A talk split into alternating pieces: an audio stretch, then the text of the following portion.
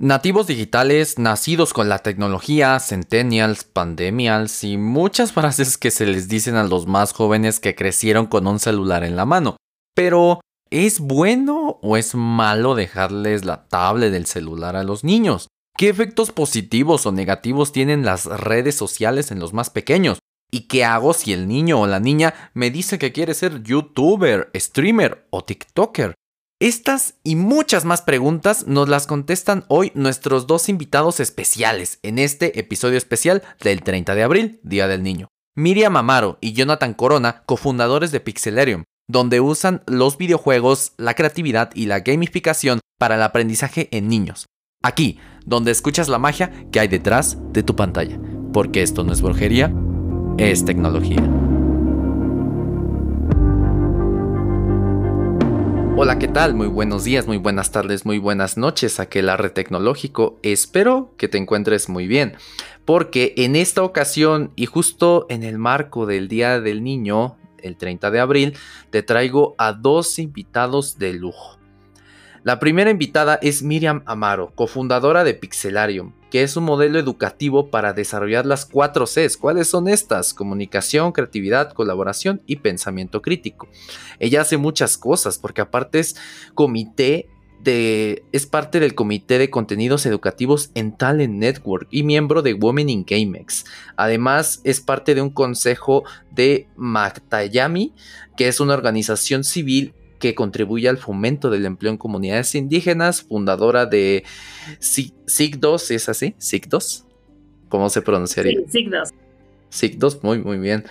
Eh, que es la primera agencia social en México con 15 años de trayectoria, consultora de empresas sociales, mentora y organizadora de, de hackatones, startup weekends, game jams y mucho más. Y también nos acompaña Jonathan Corona, que es desarrollador de videojuegos y experiencias en gamification, ingeniero en sistemas computacionales, creativo, pensador crítico con más de 10 años de experiencia en el desarrollo. Él es también cofundador de Pixelarium, que es este modelo educativo que te menciono, y es socio tecnológico en SIG2, además de mentor en muchas iniciativas como Talent Network, Hack Sureste, Startup Weekend y muchos más. Así que muchas gracias por aceptar la invitación, Miriam, Jonathan, bienvenidos a este su espacio. Gracias Jesús, gracias, gracias por la invitación. Encantada de estar aquí platicando contigo. Pues muchas gracias Jesús. Igual estamos siempre este, pues encantados de hablar de, todos estos temas, ¿no? Y justamente, eh, digo, ahorita ya cerca del Día del Niño, me gustaría lanzar la conversación con, con esto. ¿Ustedes qué opinan de la tecnología en la niñez? ¿Creen, ah, bueno, teniendo en cuenta el contexto actual, ¿creen que se está haciendo bien el trabajo de implementar tecnología en la niñez? Híjoles, es una pregunta como muy amplia. Em, mira, yo creo que mm, como en toda situación hay buenas y malas prácticas.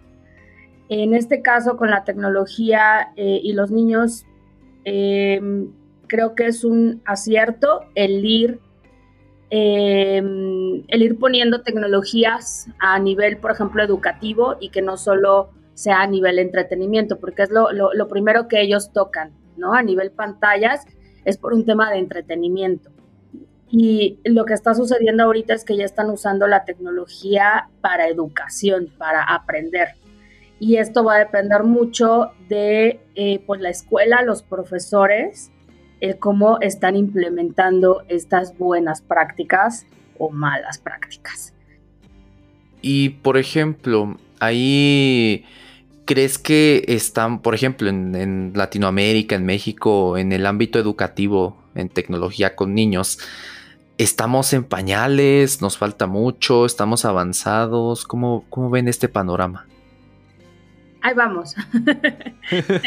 Ahí vamos. Eh, a nivel Latinoamérica, eh, a nivel educativo, implementando tecnología, em, hay países como, como Chile, eh, como Perú, que le están apostando mucho, mucho, mucho a implementar nuevas metodologías, nuevas herramientas. Y en México se está, pues está haciendo igualmente esfuerzos por iniciativa privada, em, por startups, por eh, otros colectivos, están pues haciendo como su labor en un tema de, brecha digital, ¿no? Acá me gustaría que, que John complementara más porque él, eh, él te puede hablar un poquito a fondo en, este sentido de, nivel educativo en, otros países. Ah, pues, pues yo creo que pues, hemos ido aprendiendo y sobre todo, pues como sabemos, eh, la situación en que estamos de pandemia, pues adelantó muchas cosas, ¿no? A lo mejor muchas tendencias y entre ellas, pues que en esta década se iba a dar, eh, tal vez al final de la década, eh, el, despunte de la tecnología en diferentes ámbitos, ¿no? Por esto de la industria 4.0, ¿no? Pero pues estamos, al parecer, ahorita se adelantó al menos un par de años estas tendencias y el uso de la tecnología pues nos, nos ayudó a, resolver algunos de los problemas en cuanto a cómo hacer llegar la educación a los, a los chicos en las casas. Eh, entonces, eh, pues sí, hay países más eh, avanzados o que habían estado ya ocupando un poquito más la tecnología para mm, en los modelos educativos que ya tienen instruir a los chicos en estas competencias digitales, ¿no? Desde, desde ya pequeños. Eh, uno de ellos, pues, es Chile, que a pesar de que estaba pasando por una eh, crisis social, ya, ya contaba con, esos adelantes en, América Latina sobre eh, los modelos educativos y cómo empezar a educar en competencias digitales a los chicos que eh, toman, es muy parecido a los, a los modelos que están en Europa. Y nosotros, pues claro, este, que no somos este, pedagogos en sí, eh, pero que tenemos ese conocimiento y habilidades que nosotros queremos transmitir a, los, a los chicos y que vemos que en, México pues, nos estaba dando en, las escuelas. Eh, que sí, el, el, gobierno está haciendo su esfuerzo para, para implementar, pero pues la verdad que van muy lentos. Entonces, a través de estas iniciativas privadas que ya ha mencionado Miriam, pues es que hemos dado o hemos estado poniendo nuestro granito, nuestro montoncito de arena para poder ayudar a tanto a los pequeños como a los papás, como a los profesores, a que volteen y utilicen la tecnología como un medio, una herramienta para eh, mejorar o potencializar habilidades y sobre todo pues eh, el hacer llegar el conocimiento eh, a, los, a los chicos y que los papás también sepan sobre todo esto para que estén al tanto de, que pues justo no ocupen la tecnología o no ocupen eh, y no sigan viendo eh, esto tanto herramientas tecnológicas como un chupón emocional, ¿no? Eso que le dan el, celular o la tablet a los chicos nada más para que pues no estén pues molestando en muchas de las ocasiones, ¿no? Y más bien que los vean como una herramienta y un medio para potencializar sus habilidades en ellos. Eso, eso es muy interesante lo que dices, John, porque, o sea, es bien sabido que muchos papás, muchas mamás dan el iPad, dan la tablet del celular al niño, a la niña, para que no esté molestando, para que los dejen trabajar. Y ahí me gustaría preguntarles, ¿eso es bueno? ¿Eso es malo? ¿Qué, qué aciertos tiene o qué fallas tiene hacer eso? Híjole, pues. pensé que ibas a hablar tú. no, pues es que, este, pues tiene. Yo creo que es una desventaja, ¿no? Totalmente. El, que no estemos ah, como adultos responsables, porque así es como, como los llamamos en, Pixelarium, nada a las personas que eh, pues justo hacen esto, ¿no? Que dar, darles el, dispositivo solamente para que no, no estén este, molestando en las actividades que estén realizando pues estos adultos responsables, ¿no? Que tienen que estar al tanto de lo que están haciendo los chicos dentro de ese mundo digital, eh, en ese dispositivo, qué es lo que están viendo, qué es lo que están consumiendo, qué contenidos. Eh, y si no estamos al tanto, pues obviamente desde ahí ya está, ya empezamos mal, ¿no? Miriam creo que, como, como dice John, el término adulto responsable es eso que te haga responsable de niños y niñas y jóvenes que tienes en casa. A nosotros nos preguntan muchísimo eh, el, uso, el tiempo, cuánto tiempo debería de, darle la, la, pantalla, el celular, el videojuego al niño y a la niña. Y esto nuevamente es un tema de buenas prácticas y malas prácticas. Hemos conocido papás que tienen bebés, bebés de un año, dos años, eh, que son papás pues de tecnología, de desarrollo, de, la industria, y dicen, sí, yo estoy como muy consciente, pero solo les doy el, celular, el videojuego, cinco minutos, ¿no? Em, se los doy 30 minutos, o sea, es, es como si yo te dijera, eh, juegas cierto tiempo, pero cinco minutos a veces no son suficientes. Entonces tengo que ir regulando y eso va a depender de cada práctica, de cada educación, de, todas las actividades que tenga yo en casa. No hay como un uso bueno o malo, o sea, todo es extremo. Eh, lo que sí creo es que eh, y es nosotros lo que siempre decimos, la tecnología, las pantallas es una herramienta. Así como te puedo dar yo un juego de mesa, eh, juguetes, un rompecabezas, un libro, todos son una herramienta para que tú eh, aprendas. Eh, en este caso la tecnología tiene que ver sí con el entretenimiento, pero también con el aprendizaje. Entonces, como adultos responsables tenemos que conocer también qué tipos de aplicaciones eh, están jugando los niños y las niñas, si son adecuadas a su edad, si es por un tema de aprendizaje, el lenguaje, si por ejemplo hay algunas plataformas que tienen habilitado el chat para que te comuniques con alguien más que está del otro lado. Entonces, eh, creo que mm, adultos cometemos a veces el error de pensar que como los niños manejan muy bien la tecnología, muchas veces el, mensaje es, pues le sabe manejar mejor que yo, eh, le pica mejor que yo. Y creemos que por eso, entonces el niño va a entender incluso de seguridad, de los cuidados, de todo lo que puede encontrar ahí y la realidad es que no. Entonces, como adultos también nos tenemos que hacer responsables de ese conocimiento digital para ayudar o prevenir cualquier situación que pueda estar en riesgo los niños o las niñas.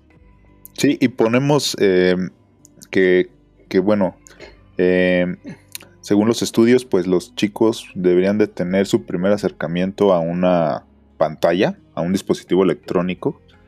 Eh, digamos inteligente, o sea, llamemos inteligente pues al celular o a la tablet o a la computadora, eh, inclusive a la, hoy, en día a la televisión, pues que ya son Smart TV. Em, pues a partir de los dos años, ¿no? Debería ser eh, en teoría su primer acercamiento a, un dispositivo de ese tipo, ¿no? Y, hemos sabido pues de muchas este, familias que, que sí están en pro de eso y que lo han tratado de hacer y que pues bueno, por la pandemia eh, llegó un punto en que ya no pudieron y que pues era complicado estar haciendo como diferentes otras actividades y además tener al pequeño em, este, ocupado. Entonces sí, también se entiende que, que, pues tuvieron que recurrir a que no esperarse hasta los dos años y, un poquito antes pues haber, haber hecho adelantado ese primer acercamiento.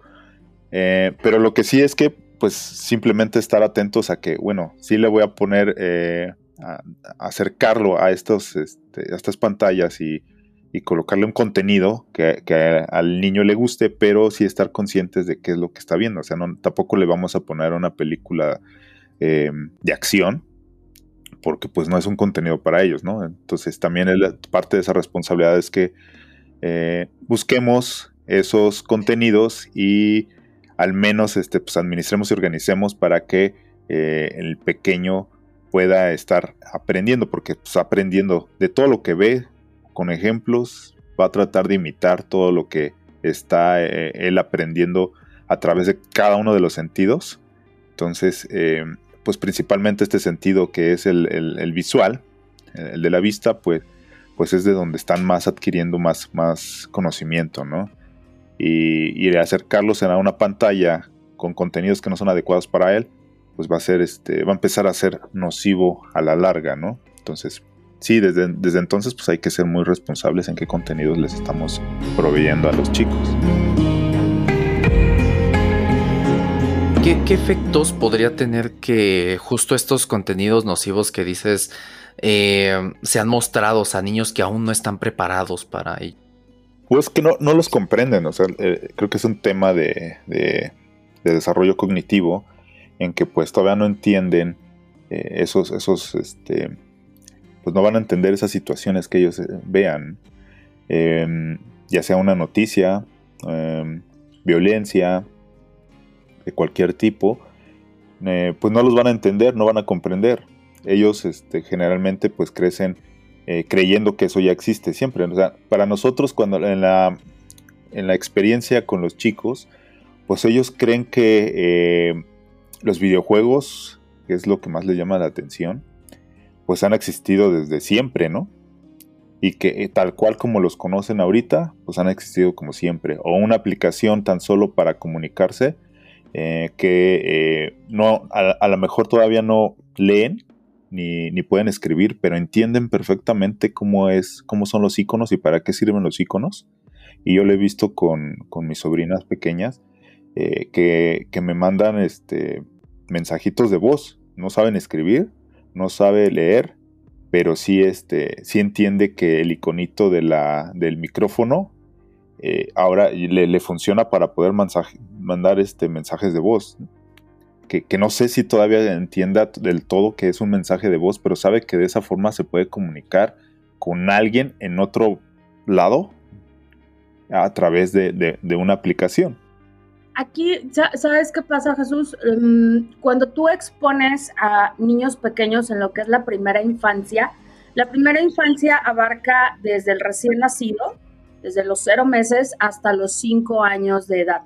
En esa primera infancia, el niño eh, a nivel cognitivo, a nivel cerebral, como todos lo sabemos, es una esponjita, ¿sí? Está ávido de, conocer, de aprender, de tocar, eh, porque está desarrollándose, ¿sí? Su cerebro está desarrollándose, entonces es mucho esta experimentación. Em, de, de, la consecuencia, ¿no? También de lo que va, de lo que va trayendo. Ahora, eh, los niños se desarrollan en diferentes etapas. En esta primera infancia a los niños les llaman mucho la atención los colores brillantes, las formas geométricas. Eh, están aprendiendo a través de los, de los cinco sentidos que, que tienen. ¿Qué sucede cuando lo expongo a una pantalla? Ejemplo, un videojuego. Si yo lo expongo ante un videojuego, pues sabemos que los videojuegos por sí mismos son atractivos visualmente, eh, tienen muchos colores, eh, es una sobreexposición, por así llamarla, de muchos colores en la pantalla, de muchas formas a la vez y también de muchos sonidos al mismo tiempo. Entonces es una sobreexposición. ¿Qué pasa cuando tú tienes una sobreexposición de algo? Puede llegar eh, a que te guste mucho y entonces estás queriendo como más esa eh, superexposición. ¿Por qué? Eh, en el momento en que tú tienes una actividad que te gusta, a nivel químico, tu cerebro genera la dopamina, la excitocina, que es eh, para que te sientas bien, es una sensación agradable. Por eso repites lo que te gusta hacer, ¿sí? Porque te da esa sensación agradable. Entonces, cuando yo expongo una pantalla a un niño y eso que está viendo que está además tocando, porque ya la pantalla es touch, y que está escuchando, le está dando esa sensación agradable. Aquí lo que sucede es cuando tú tienes una mayor exposición, en este caso a, pantallas, eh, no es que te cree una adicción, porque no es algo que estás consumiendo eh, a nivel ingesta. Eh, se le dice que es una conducta adictiva. Lo que es una conducta adictiva es que por ese placer que estás sintiendo vas a querer más y más. Y entonces ahí entra la educación, entran los límites, entran los tiempos, eh, todo lo que tú puedas hacer en torno a las pantallas. Con niños pequeños eso es lo que sucede. Por eso como los berrinches, ¿no? El, el, que estén llorando porque es algo que quieren tener porque los está haciendo sentir bien. Por eso la recomendación de entre más tiempo puedas posponer el uso de pantallas es mucho mejor, pero obviamente comprendemos y entendemos totalmente la situación que muchas veces es preferible darle el celular eh, a un niño pequeño para que de alguna manera se entretenga, pero siempre siendo como muy conscientes de las consecuencias que va a traer entonces eso. Conforme van creciendo los niños ya en una etapa de la niñez, que es a partir de los seis años, em, e, empiezan a tener otros intereses, otros gustos eh, por, por, tipos de tecnología, porque obviamente va, va desarrollándose su cerebro. En los pequeños, siempre, siempre que nos preguntan, por ejemplo, a nosotros nos preguntan muchísimo que si tenemos cursos para niños pequeños de 5, 6 años, y las mamás me dicen, es que ya sabe leer, ya sabe escribir, ya sabe usar la tableta.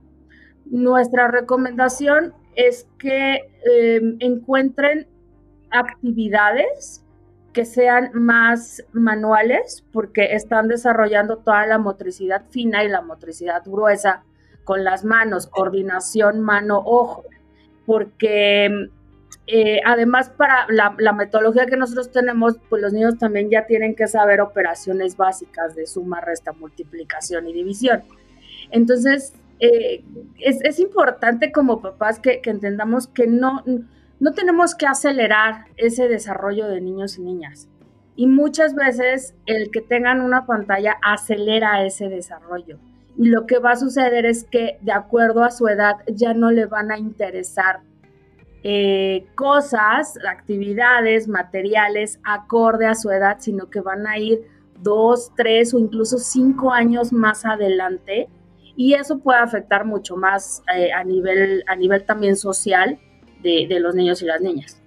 Pues me parece que me parece muy interesante todo lo que mencionan.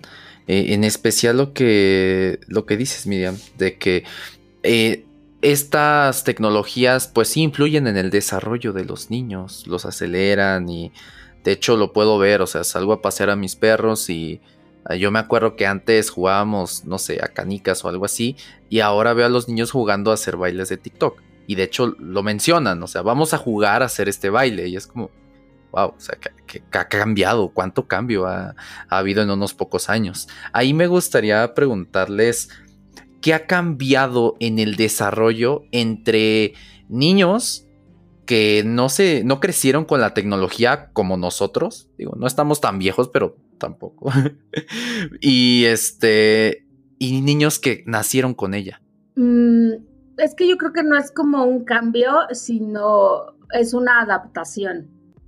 Ok. los niños son, son adaptables, cosa que como adulto te cuesta trabajo, porque ya traes una serie pues, de cosas de vida, prejuicios, miedos, eh, un, montón de cosas, ¿no? Y los niños son adaptables. Eh, los niños no tienen la barrera del miedo, eh, por eso experimentan, ¿no? Por eso es de, pues no me importa si me equivoco, o sea, ¿no? están aprendiendo. Entonces, sí, sí es, em, creo que va a ser muy interesante lo que se va a ver ahorita con niños, eh, no recuerdo ahorita el nombre que, ya tienen estos niños que están creciendo en la situación de pandemia. Creo que eran pandemials, algo así. Algo así.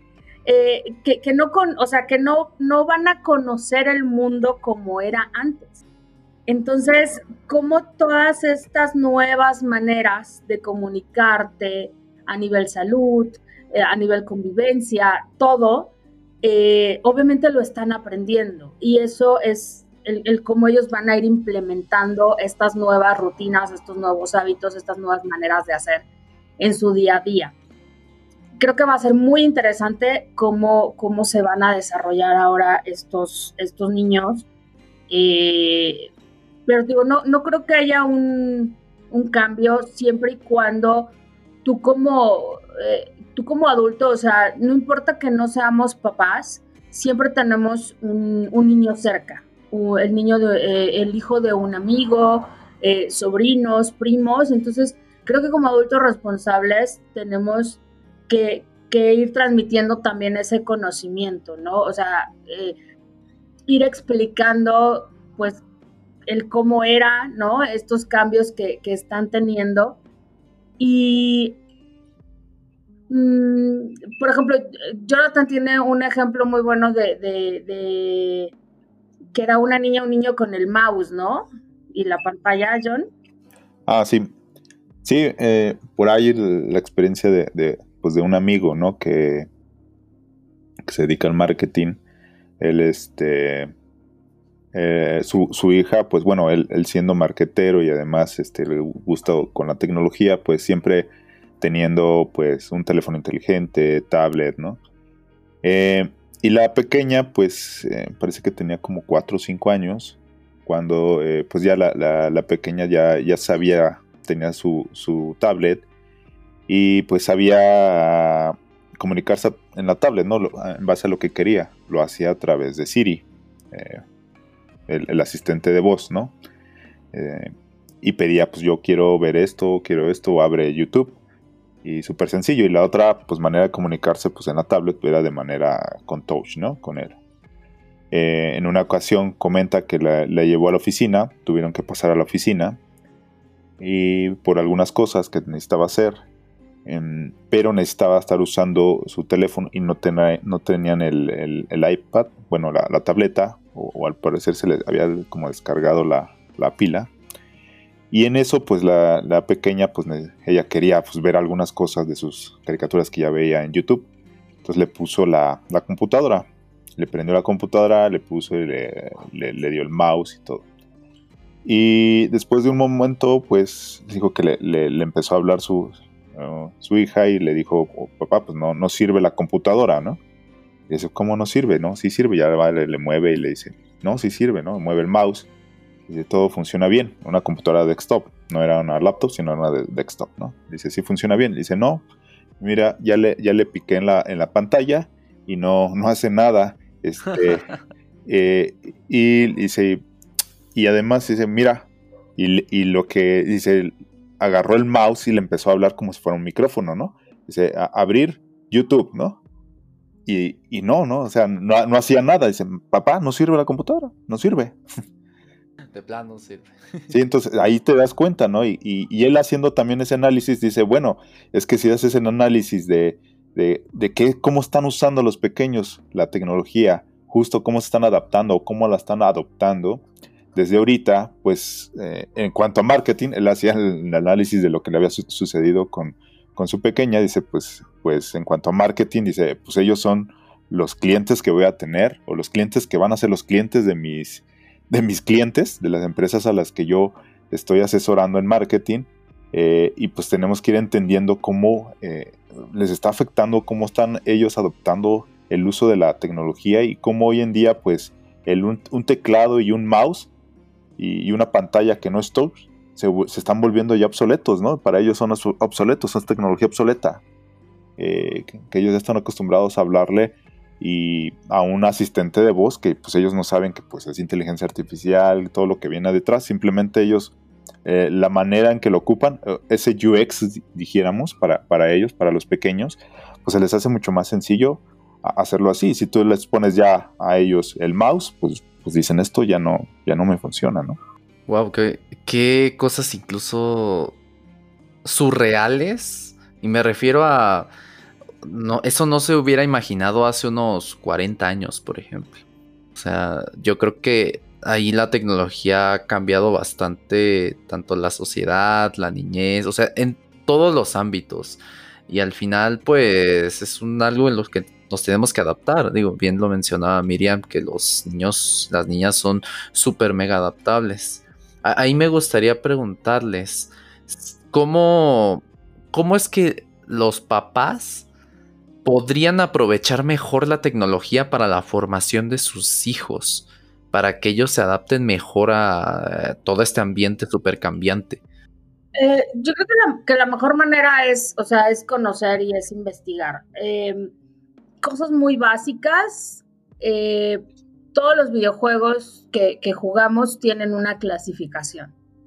Entonces, así como hay películas, ¿no? Que son familiares, aptas para toda la familia, que son clasificación B, clasificación C, adultos, eh, también existen en los videojuegos. Entonces, eh, nos tenemos que fijar el tipo de clasificación que, que, tienen y si es apto o no para, para niños y niñas. Hay un sinfín de videojuegos en múltiples plataformas. El punto es que luego consumimos los más comerciales, los que tienen mayor exposición y a veces esos eh, videojuegos no son como aptos eh, para, para, niños.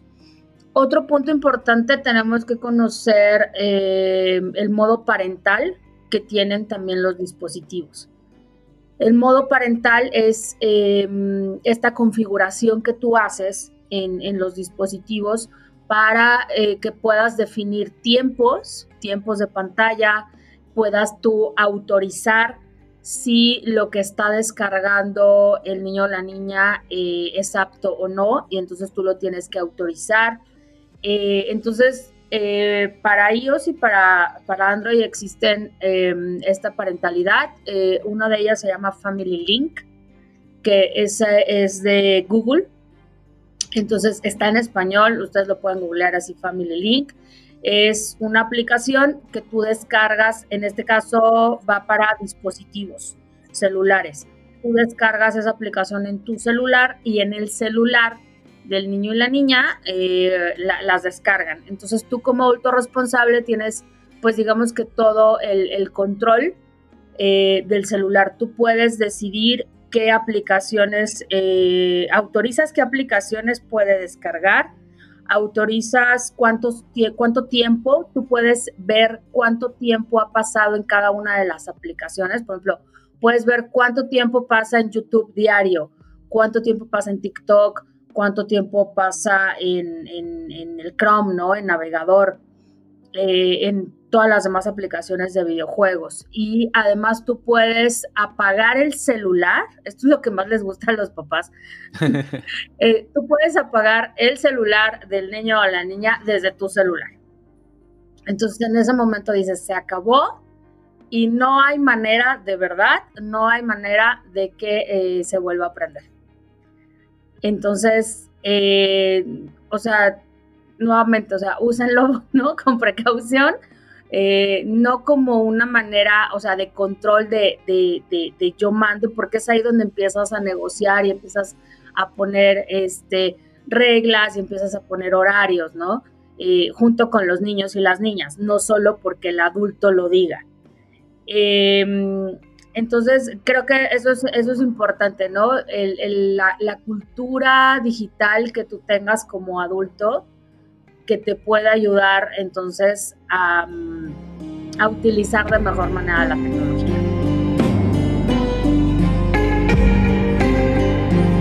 Y tienen que, pues sí, conocerla totalmente, ¿no? Eh, si tienen, si van a recomendar o le van a poner un juego o un videojuego a sus pequeños, bueno, pues tienen que jugarlos primero, ¿no? Tienen que conocer qué es lo que pueden hacer, qué es lo que pasa dentro de ese juego, qué es lo que pasa dentro de esa aplicación que le están permitiendo o le están instalando a los pequeños. además de, usar estos controles parentales para, ayudarles a justo que no estén en riesgo los pequeños y que pues no instalen cosas que no son adecuadas para ello. Pero sí que, sobre todo, a pesar de que eh, haya aplicaciones o contenidos adecuados para ello, pues también es súper importante que nosotros como adultos responsables podamos conocer exactamente ver esos contenidos, eh, jugar esos contenidos, utilizar esos contenidos para eh, entender qué es lo que está pasando dentro de ese eh, pequeño ambiente digital o mundo virtual.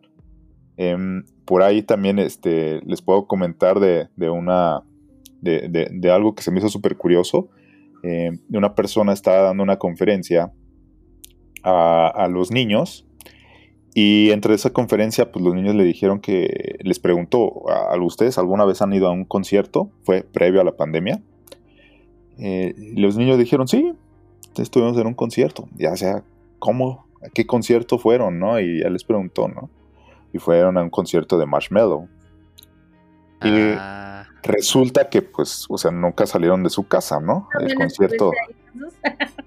El concierto. También estuve ahí.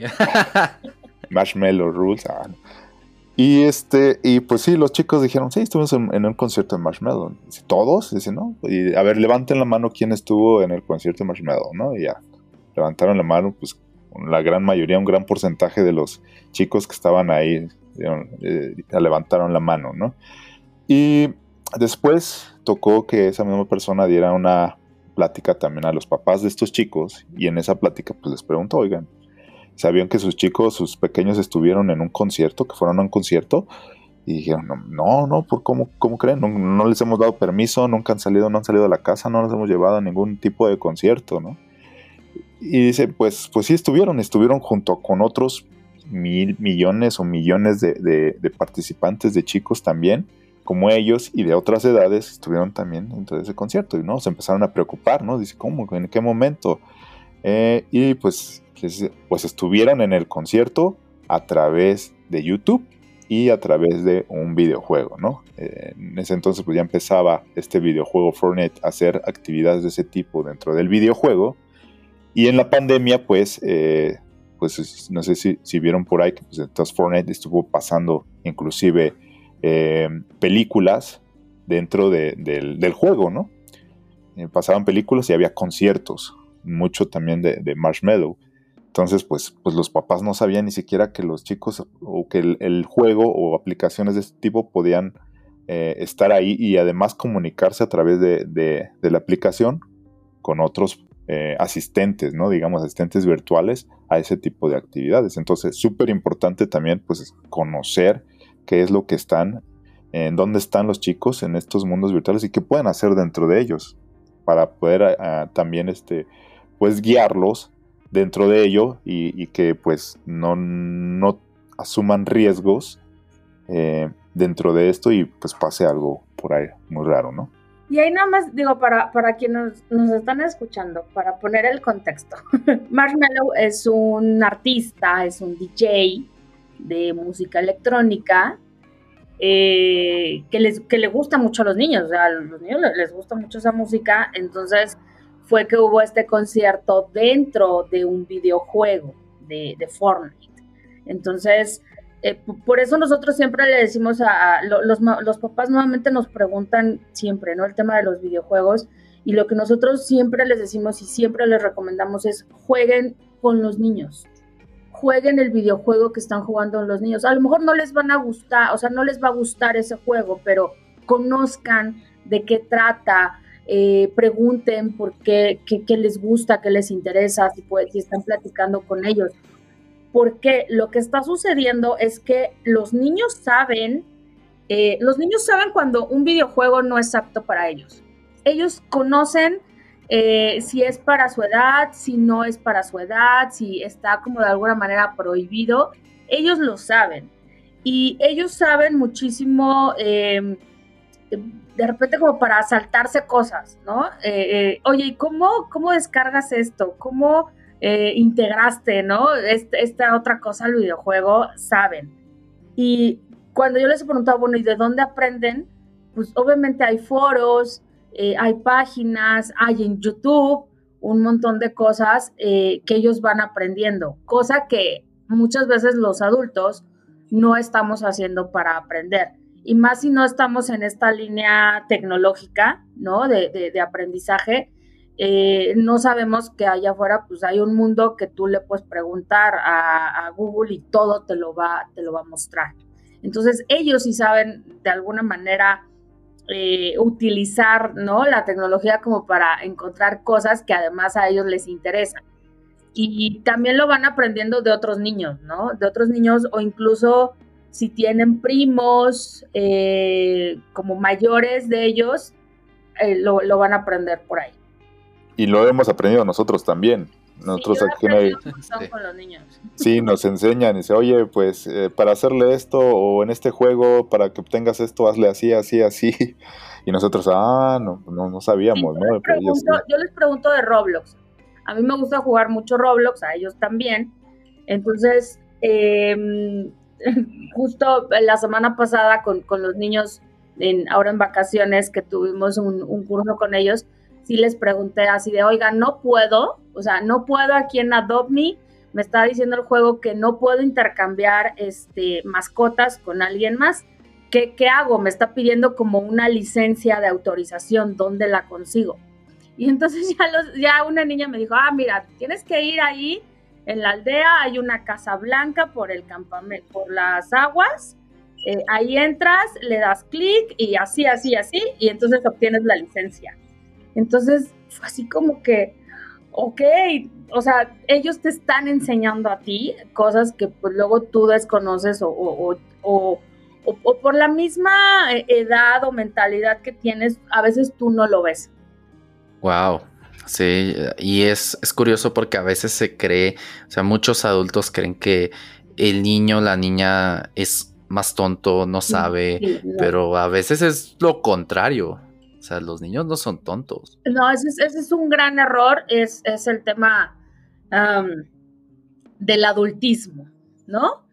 Eh, o sea, tú como, tú ya como, como adulto es, eh, pues tú no sabes nada, ¿no? Yo sé más que tú porque soy más grande, eh, porque tengo más experiencia o porque soy el adulto, entonces se vuelve un deberías de, eh, y, es, y es totalmente diferente. O sea, es un, es un gran error pensar que los niños no saben y no conocen, porque es una generación, eh, ahorita es una generación de niños que tienen toda la información. O sea, tienen el acceso a toda la información del mundo a un clic.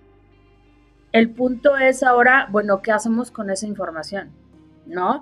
Y, entonces eh, es, ahora en, donde también nosotros trabajamos eso, en el desarrollar habilidades, no, no tanto el tema de, de, un conocimiento porque lo tienes en un tutorial, sino ahora ese desarrollo de habilidades desde un pensamiento crítico como para no quedarte solo con la primera información que te aparece en el buscador, ¿no? Sino ir investigando eh, y entre más investigues y más conozcas, entonces te vas formando tu propio criterio, tu propia opinión. Y eso es lo que muchas veces no están enseñando en las escuelas y ni tampoco en casa. Muy, muy interesante todo lo de la niñez. Digo, eh, a veces cuando yo no tengo hijos, pero pues esto me, esto me sirve mucho para aprender más de los niños y como decían, sí interactúo con otros niños, familia, niños de aquí de mi calle y demás, pero pues obviamente es diferente tenerlos y ser como tú mencionas, el adulto responsable, o por lo menos el principal adulto responsable. Ahí para, ya para casi finalizar, me gustaría preguntarles si es que esta exposición a la tecnología eh, ¿ustedes creen que en un futuro, o, incluso si ya lo están viendo, está generando más niños eh, que trabajen en cosas como desarrollo, UX, este, inteligencia artificial, toda esta área tecnológica? Híjoles, mira, yo te diría, ay, sí, pero la realidad es que los niños quieren ser TikTokers. quieren ser YouTubers, ¿no? Quieren ser gamers quieren ser streamers. Eh, eso es lo que quieren ser ahorita.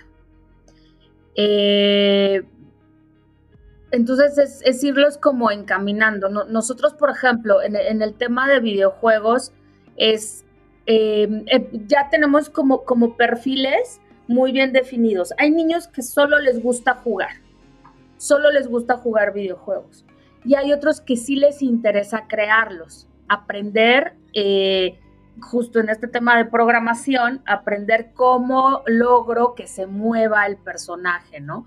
Cómo logro que vaya sumando puntos. Eh, les interesa y les gusta y, y sí, pues de ahí las experiencias es como, pues sí quiero llegar a tener mi estudio de, de videojuegos, ¿no? Pero es irlos encaminando hacia este tema de, desarrollo. ¿Creen que mm, por la misma situación de que, de que es muy ¿no? rápido y automático, eh, creen que va a ser eh, el, ser TikToker, el ser youtuber, es rápido, ¿no? Eh, y no requiere como de mucho esfuerzo, pero la realidad pues es que requiere como todo eh, como toda profesión, eh, requiere de la inversión de tiempo, de conocimiento, eh, si necesitas saber editar, de audio, de tecnología, la cámara, el micrófono, después el cómo lo publicas, cómo te desarrollas en pantalla, ¿no? Cómo estás comunicándote, hablando, expresándote. Entonces, no es tan sencillo. Mm, por eso nosotros de repente tenemos como estos acercamientos de, bueno, eh, el punto no es decirles que no, sino que lo intenten, que lo prueben. Y, y, ahí van a encontrar si realmente les gusta o ya lo intentaron, lo probaron y entonces mejor van a, van a utilizar otra cosa. La realidad es que ahorita niños de 8 o 10 años van a estudiar carreras que todavía no existen, para empleos que todavía no se forman. Entonces, em, creo que, ahí es, es, no nada más el conocimiento duro nuevamente, sino, sino la habilidad. Pero yo creo que ya no sería tanto por un gusto, Jesús, ya es como una necesidad el que tú sepas de tecnología. Así como en algunos años se decía, pues tienes que hablar inglés, ¿no? Para conseguir empleo y, ya es ahorita, pues tienes que saber inglés. Eh, hoy en día es tienes que saber de programación o tienes que saber de, tecnología para, conseguir un empleo. Entonces creo que ya no es tanto como por un gusto, sino por una, por una educación y una necesidad de, la misma sociedad, del mismo futuro de, niños y niñas. Ahí no sé, John, ¿qué me faltó? No, sí, todo, todo eso, este, completamente eh, estamos ad hoc en ello. Este, y sí, o sea, acercarlos, nosotros como adultos responsables, pues acercarlos eh, responsablemente a, esto que les gusta, ¿no? Si les gusta, si quieren ser youtubers, pues este, hay que acompañarlos en ello, ¿no? Eh, tenemos eh, conocidos papás que pues acompañan a sus, a sus pequeños y empiezan a hacer eh, pues esos videos y a publicarlos, pero obviamente pues nosotros ayudando, no, no, no tiene que salir la, la carita de los pequeños, que no tienen que compartir, ¿no? Tienen que saber todo eso para que cuando ellos revisen los videos, pues, pues también lo, lo, lo, hagan de la forma correcta y no muestren algo que no deberían demostrar en esos videos, ¿no? Y también eh, lo que están diciendo, porque pues al final están haciendo narrativa y están desarrollando habilidades de narrativa, eh, de locución, cuando están, inclusive cuando están haciendo un video sobre cómo están jugando un videojuego. Eh, todas esas habilidades, pues todo eso es bienvenido, ¿no? Pues están desarrollando habilidades y cuando juegan un videojuego desarrollan habilidades dentro del videojuego, ¿no? Nosotros como adultos responsables, ¿cómo les ayudamos a que esas habilidades las puedan ocupar o las, sigan desarrollando, pero afuera de ese mundo virtual? Generalmente pues las ocupan y las, dejan ahí. Eh, también nos hemos encontrado con papás que, decimos, ah, estos son los papás que nosotros queremos, ¿no? Que están ad hoc y dicen, ah, pues es que a mi hijo le gustan los juegos y nos tocó en, una, en la FIL de Guadalajara, en un, en un momento, dice, es que a mi hijo le, gustan los, los, videojuegos y he visto que eh, que está muy interesado en ellos y me gustaría que, empezara él a, ver cómo se crean los videojuegos y que empiece a programar, ¿no? Me gustaría que empezara a programar con Python, ¿no? Nos preguntaba, ¿ustedes dan cursos de ese tipo? Decimos, no, no exactamente de Python, pero sí, eh, bueno, Python es un lenguaje de programación. Y, decimos, ah, ese, tipo de papás son los que, lo que nos gustaría, ¿no? Que les tratan de acercar la tecnología en base a lo que les gusta a los chicos y que aprendan y desarrollen habilidades.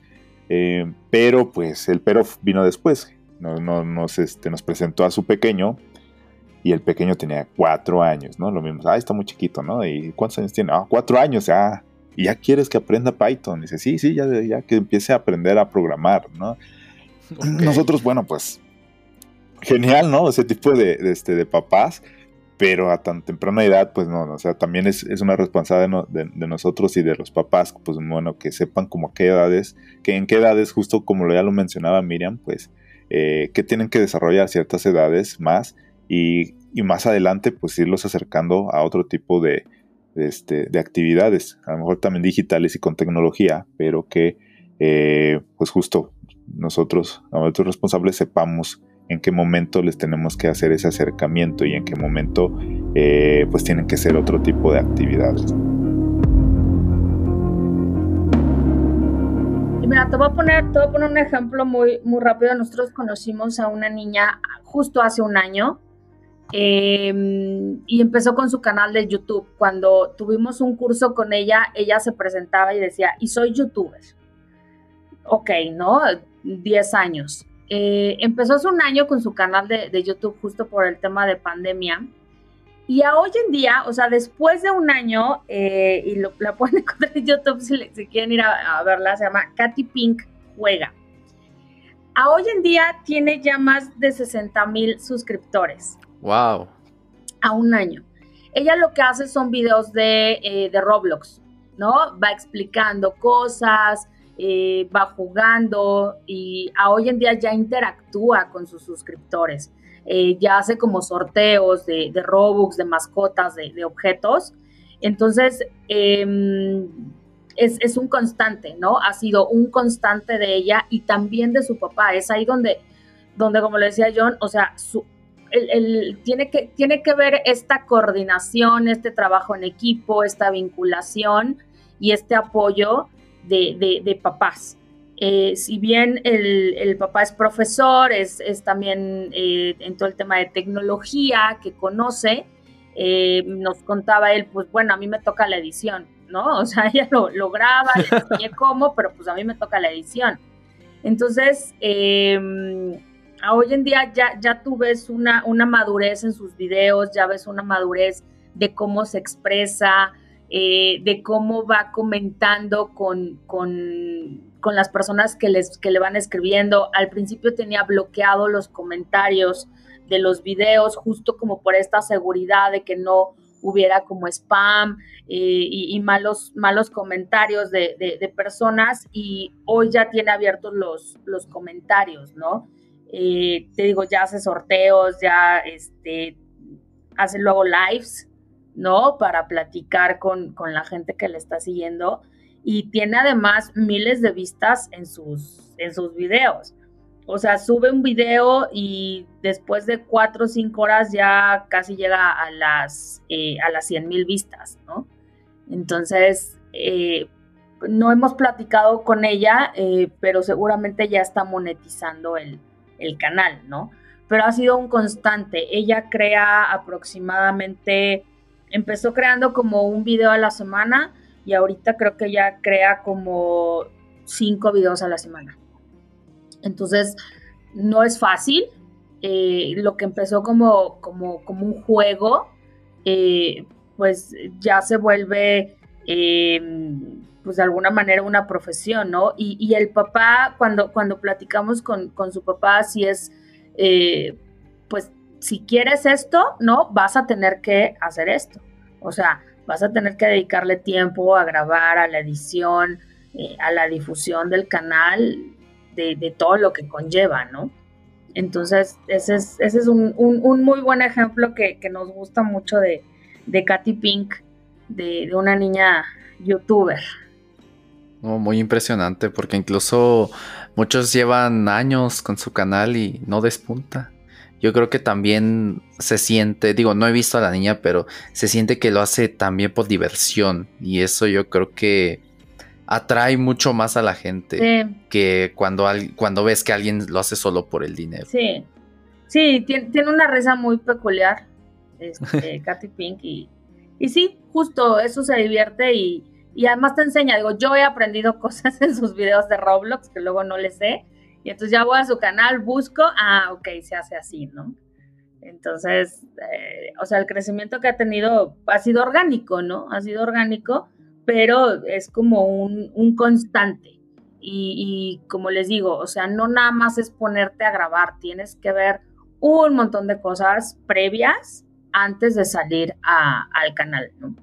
Por supuesto, al final, como mencionabas, es una profesión y hay que hacer cosas que hacer tareas y a veces cosas incluso que no te gustan.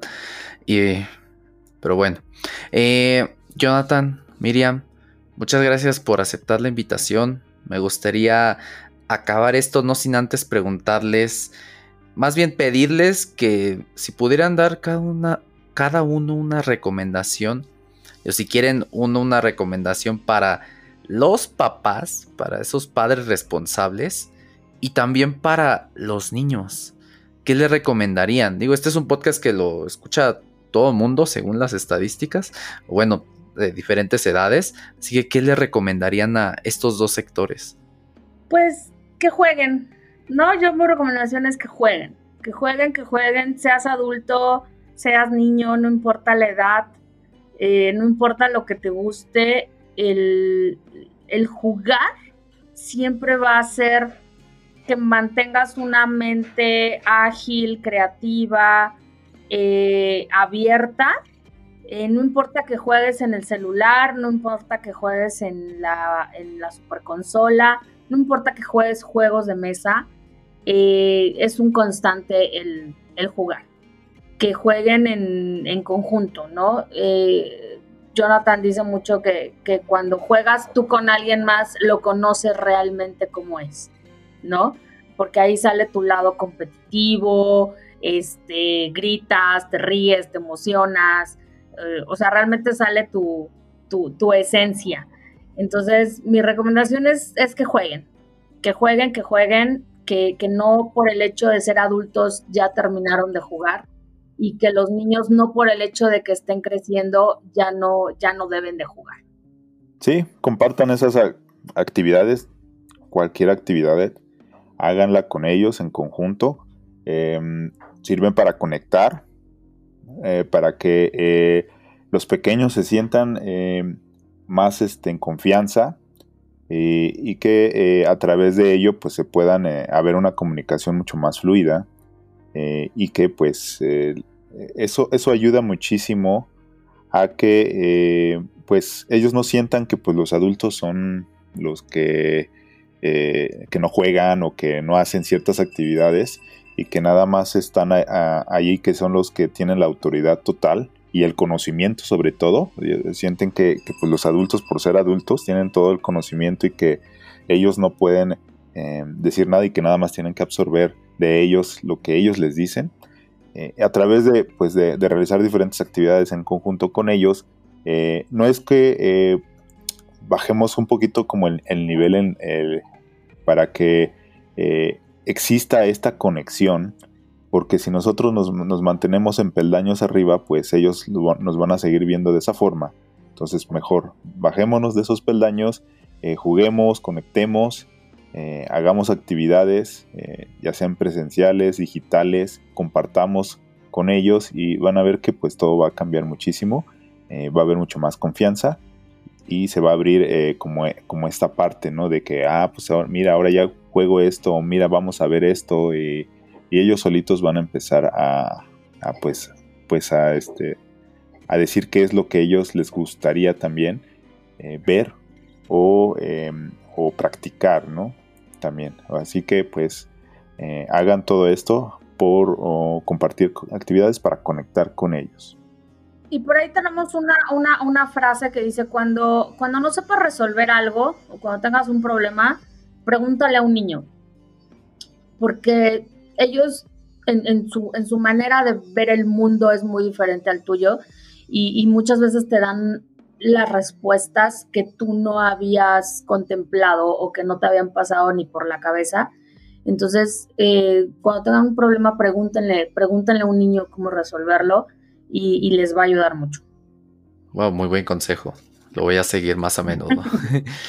Tengo entendido que esto es lo que hacen en Pixelarium, ¿no? ¿Creen que puedan contarme un poco más de ello y también dónde los encontramos? ¿Cómo alguien interesado puede hallarlos? Pues sí, en Pixelarium jugamos. en Pixelarium jugamos. Pixelarium eh, tenemos, ah, tenemos tanto capacitación para niños tenemos un club de videojuegos, de creación de videojuegos para niños. Son todos los martes y jueves de 5 y media a 7 y media de la tarde. Los días martes hablamos de videojuegos, analizamos videojuegos y jugamos. Y los días jueves programamos. Em, programamos eh, videojuegos por bloque, eh, programación por bloque en Scratch. Este es un eh, club de videojuegos permanente, pueden entrar, eh, no hay como una fecha inicial, eh, pueden entrar y permanecer el tiempo que quieran con nosotros. Obviamente, entre más tiempo estén con nosotros, pues mucho más van a aprender. Tenemos los cursos también para niños en verano, ya que viene ahora verano largo de vacaciones. Tenemos, tenemos curso de verano con niños de programación de videojuegos y de, y de competencias digitales para em, ayudarles a conocer cómo usar, por ejemplo, todas las herramientas de, Google.